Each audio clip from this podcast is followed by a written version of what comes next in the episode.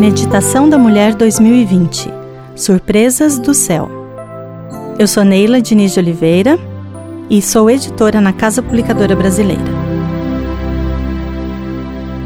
4 de fevereiro O silêncio de Deus e o meu. E depois do fogo veio uma voz calma e suave. 1 Reis 19, 12.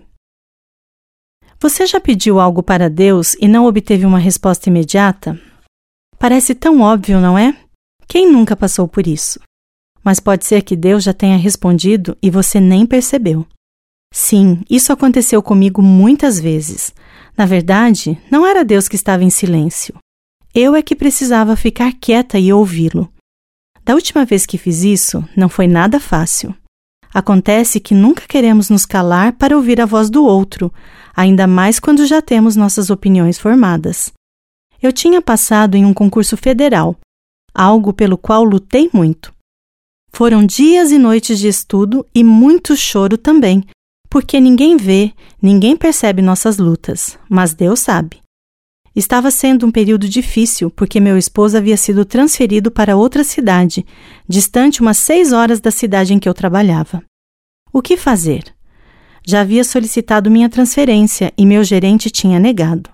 Recorri a Deus. Orei mais do que normalmente. Não sabia como proceder. Talvez soubesse, mas com tanta gente me dizendo para ter mais fé, pois Deus podia solucionar qualquer situação, Pensei realmente que estivesse orando pouco. Foram dias de angústia. Deus parecia não me responder como eu queria. Então, finalmente, entendi que ele já havia me concedido uma resposta.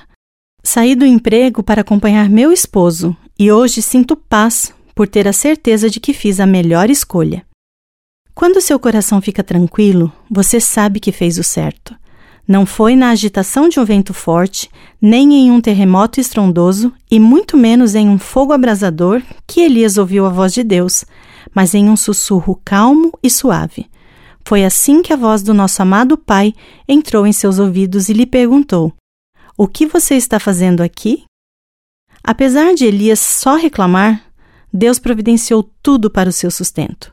Ele faz o mesmo conosco. Por isso, não adianta nos preocuparmos com o dia de amanhã se não ouvirmos o dono do tempo.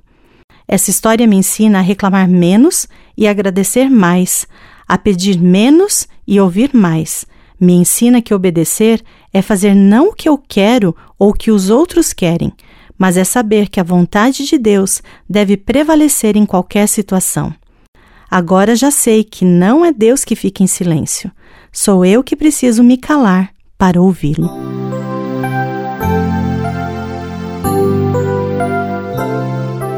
Este texto foi escrito por Rosiane de Faria Alves.